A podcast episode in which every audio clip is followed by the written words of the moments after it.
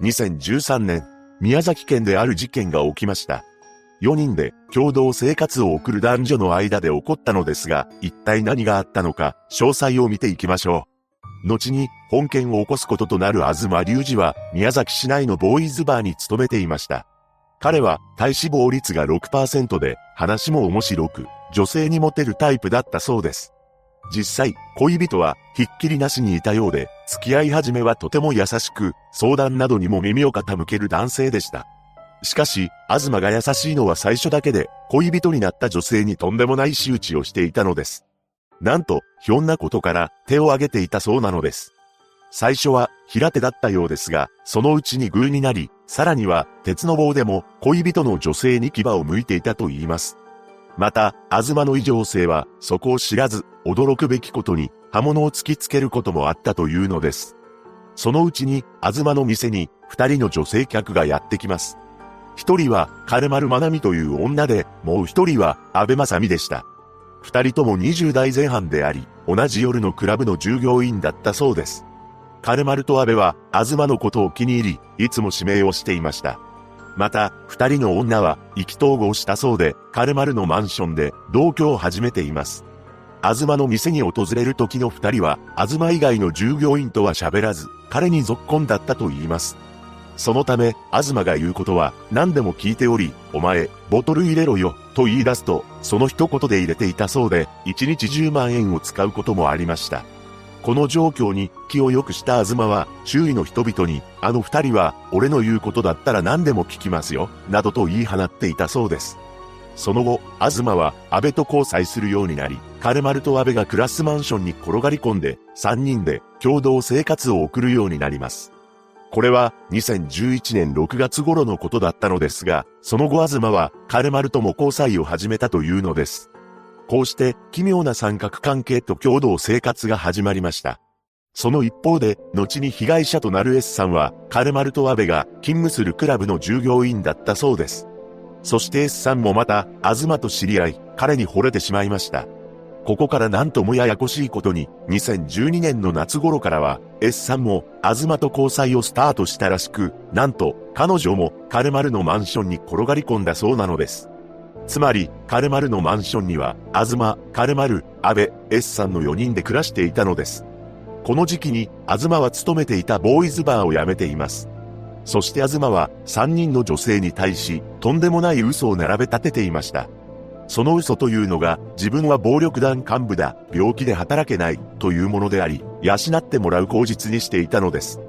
この嘘を信じた3人の女性は、東に尽くしていたのですが、そんな3人に、東は自分勝手なルールを強要していました。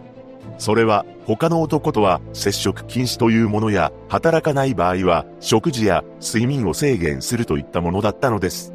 これを破った場合は、容赦なく折檻していました。後に行われる裁判で検察側が、このルールのことを、アズマルールと名付けています。こうして、アズマルールのもと、4人は共同生活を送っていたわけですが、2013年の4月、アズマが S さんについてある悩みを周囲に相談していました。好き好き、好き好き、しつこいんですよ。つまり、アズマは S さんからの愛情を重いと感じていたようです。そんな中、アズマの怒りを増幅させる出来事が起きました。というのも、S さんが仕事を失い、無収入になってしまったのです。この事実に東は、金はどうする、などと言い放って暴れたと言います。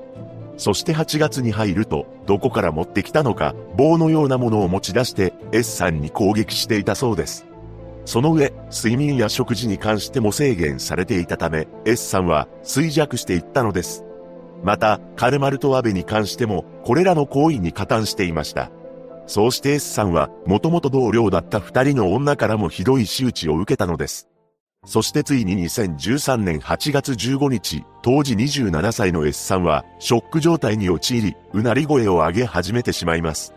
その声を聞いた当時28歳の東は、近隣にバレることを恐れ、とんでもない行動に移りました。なんと、S さんの口と鼻をバスタオルで押さえ出したのです。さらに、カルマルとアベには手と足を押さえろ、などと命令しました。こうして S さんは帰らぬ人になってしまったのです。しかし、ここから3人は、さらなるおぞましい行為に及ぶのです。まず、布団の上にシートを敷いて、そこに冷たくなった S さんを寝かせました。そして末恐ろしいことに、バラバラにしたそうなのです。処理が終わると、それらをビニール袋にくるんで、圧縮袋に入れています。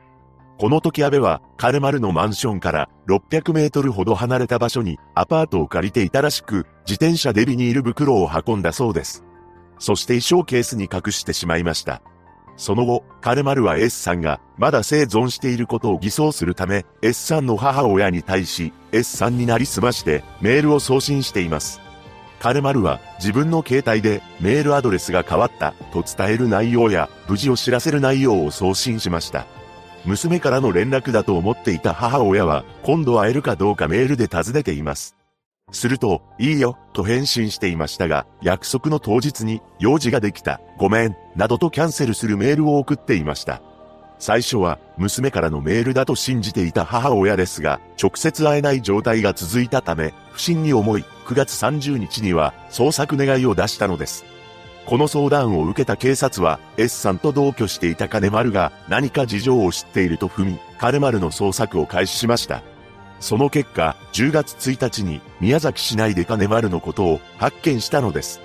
その時金丸と東は一緒にいたそうです。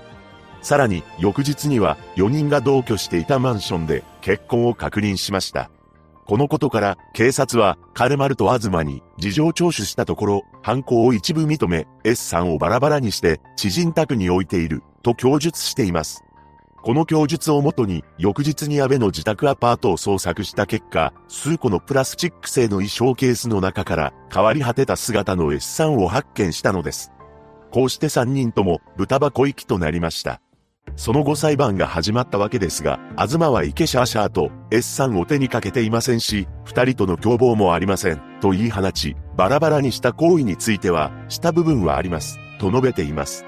検察側は、東は嘘と暴力を交えた脅しで、共犯の女らを支配し、金づるとした S さんの利用価値がなくなったら手にかけた、と指摘し、懲役25年を求刑しました。その一方弁護側は、証拠は共犯者の証言だけで、間違いなく東が手にかけたと言えないと無罪を主張し、バラバラにした行為についても、当時は心神喪失状態で責任能力がなかったと主張しています。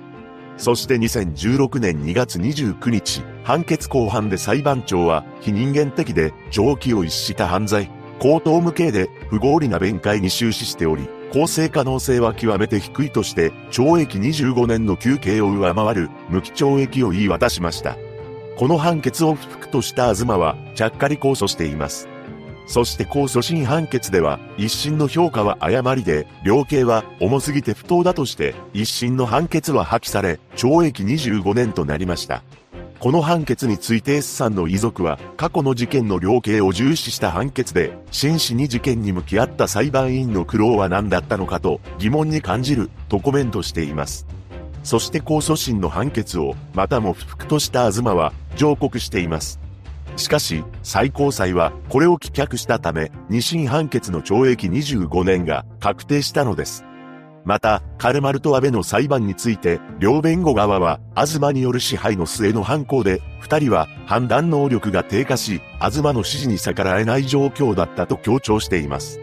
この主張に関して S さんの遺族は、二人が東の被害者の一人であるかのような主張だった。指示があれば、人を手にかけて平気なのか、二人に反省の態度は感じられなかった、と述べました。最終的に金丸には懲役12年、安倍には懲役5年が確定しています。アズマルールの末に起こった本事件。惚れた相手はとんでもない悪魔だったのです。二度と同じような事件が起きないことを祈るばかりです。